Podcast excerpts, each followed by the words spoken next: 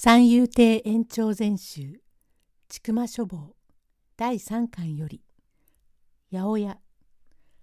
あらすじ。しっかり者の女房からの言いつけで近所のお医者にお礼の挨拶に行く甚兵衛さんですがうろ覚えの挨拶はちんぷんかんぷんというお話です。登場人物。八百屋の甚兵衛さん。ジンベエさんの女房。医者の新宅先生。新宅先生のところの書生さん。学生さんです。用語解説。五章お願い。一生のお願いだから。到来。よそからいただくこと。吐きだめ。ゴミ捨て場。長屋のどん詰まりが多いです。ご隠居。家督を譲って第一線を退いて悠々自適に生活をしている人。お手当お給料のこと。火落としの鎧。鎧を覆うようにして縫い付けられた小さな札のようなもので鮮やかな赤色で作られているもの。場面1八百屋の甚兵衛さんが家へ帰るとすぐに女房に用事を言いつけられます。女房は甚兵衛さんの好物の赤飯があるので先に早く用事を済ませてねとせかします。甚兵衛さん今帰ったよ。女房おやお帰りかい？帰ったばかりで疲れていようが御所お願いだから井戸端へ行って水を汲んできておくれよ。それからついでにお気の毒だけれどお隣で2杯借りたんだから手桶に2杯返しておくれな。うーん水まで借りて使うんだな。その代わりお前の好きなものを取っておいたよ。え何を？おこわ。おこわは嬉しいな。実は今日なんだ。山下を通った時、ポッポと煙が立ってたから食いてえと思ったんだが、そうか、そいつはありがてえな。すぐに食おう。まあまあ、食べるのは後にして、早く用をしちまってから、ちょいとお礼に行っておいでよ。うん、これから水を汲んでしまおう。場面2お赤飯はお医者の新宅先生からいただいたのでそちらへお礼に行ってと女房に頼まれます。そのお礼の挨拶を女房はすらすらとよどみなく伝えますが甚兵衛さんはなかなか覚えられません。あまりにも覚えられないので女房も困ってしまいます。そこで女房はある方法で印象づけて記憶に残そうとします。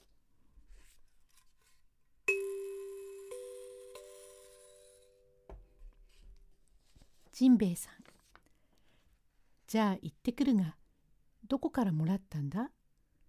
女房。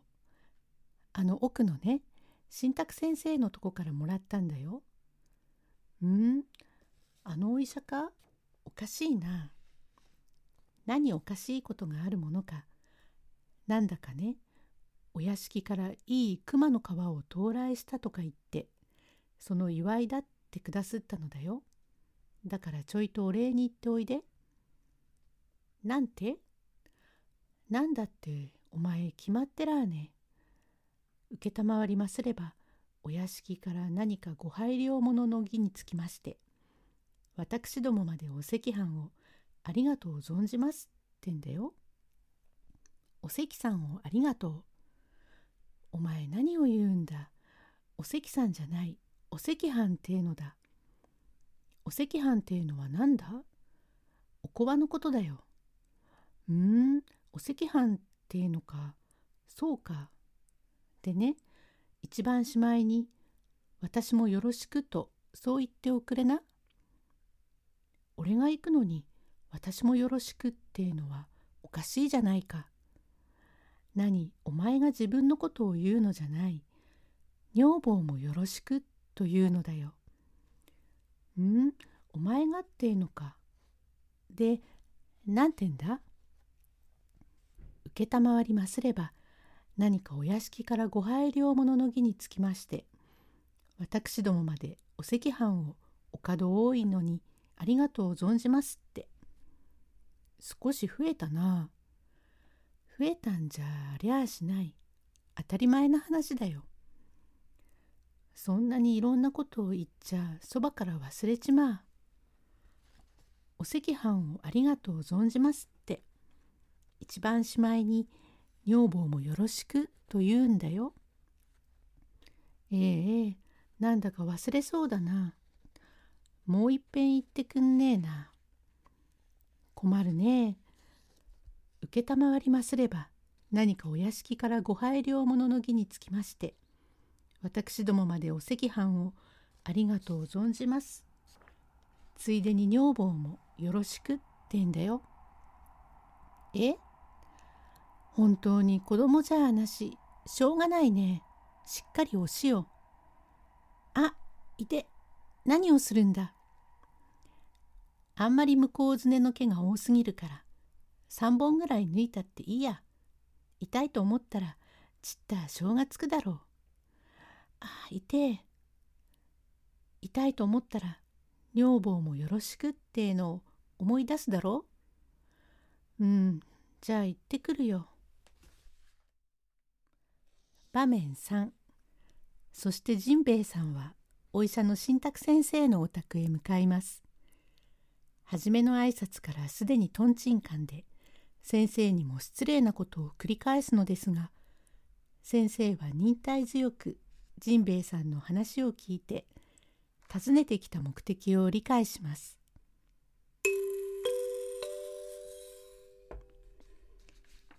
これから着物を着替えて奥のお医者のもとへやってまいり玄関へかかって「ジンベエさんお頼申します」書生さん「どれいやこれはおいでなさい」ええ先生はご退屈ですか？別に退屈いたしちゃいませんが何です？いえお宅においでなせえますかってんでご在宅かってのと間違えたんで。そうかまあこっちへお上がり。ああお目にかかって少々お断じ申してえことがあって出ましたんで。お断じ申したいええ先生八百屋のジンベエさんがおいでで新宅先生おやおや、それはよくおいでだ。さあさあこれへ。どうもご近所にいながらご無沙汰をしました。あなたは毎日よくお稼ぎなさるね。朝も早く起きて。だから近所でもお評判がようごすよ。ジンベエさん。ええ、何かその承りまして驚き入りましたがね。え何を驚いた？なんだかあなたはそのお屋敷から持っておいでなすったってことでえ盗んできたってね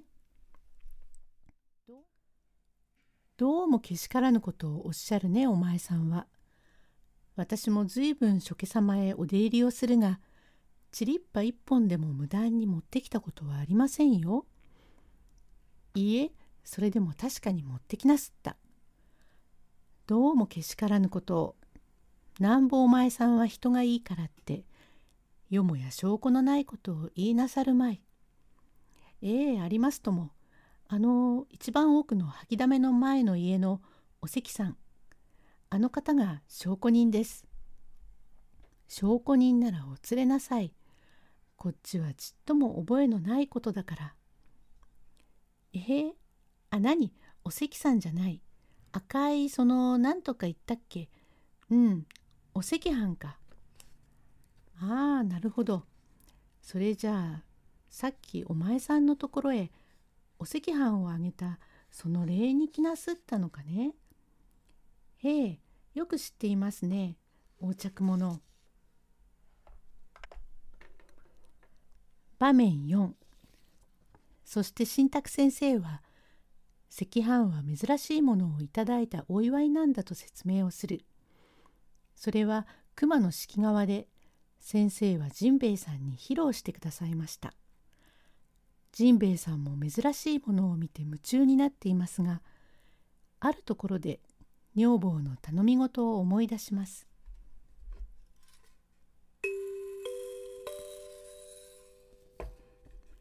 新宅先生何横着なことがあるものか。いえあれはほんの心ばかりの祝いなんでいかにも珍しいものを旧主人からもらいましたんでね。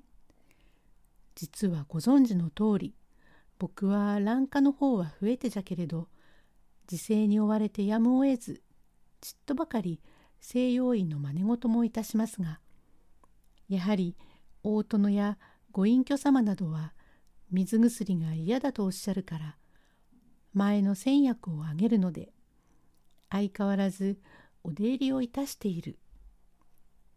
ところがこの度多分のお手当に預かりその上珍かなる熊の皮を頂戴しましたよ式川を。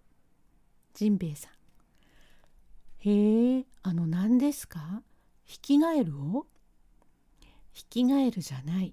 式川です。あれに敷いてあるからご覧なさい。へえなるほど。大きな川だ。熊の毛ってものは黒いと思ったらこりゃ赤いですね。今山中に住む熊とは違って北海道産でどうしても多く魚類を食するから毛が赤いて。へえ、火落としの鎧でも食いますか？鎧じゃない。魚類、魚だ。へえ、なるほど。ここに鉄砲玉の穴かなんかありますね。さようさ、鉄砲傷のようだね。どうも大変に毛が長うがすな。うん、牛熊の毛はチャリチャリして長いて。あ、思い出した。女房もよろしく。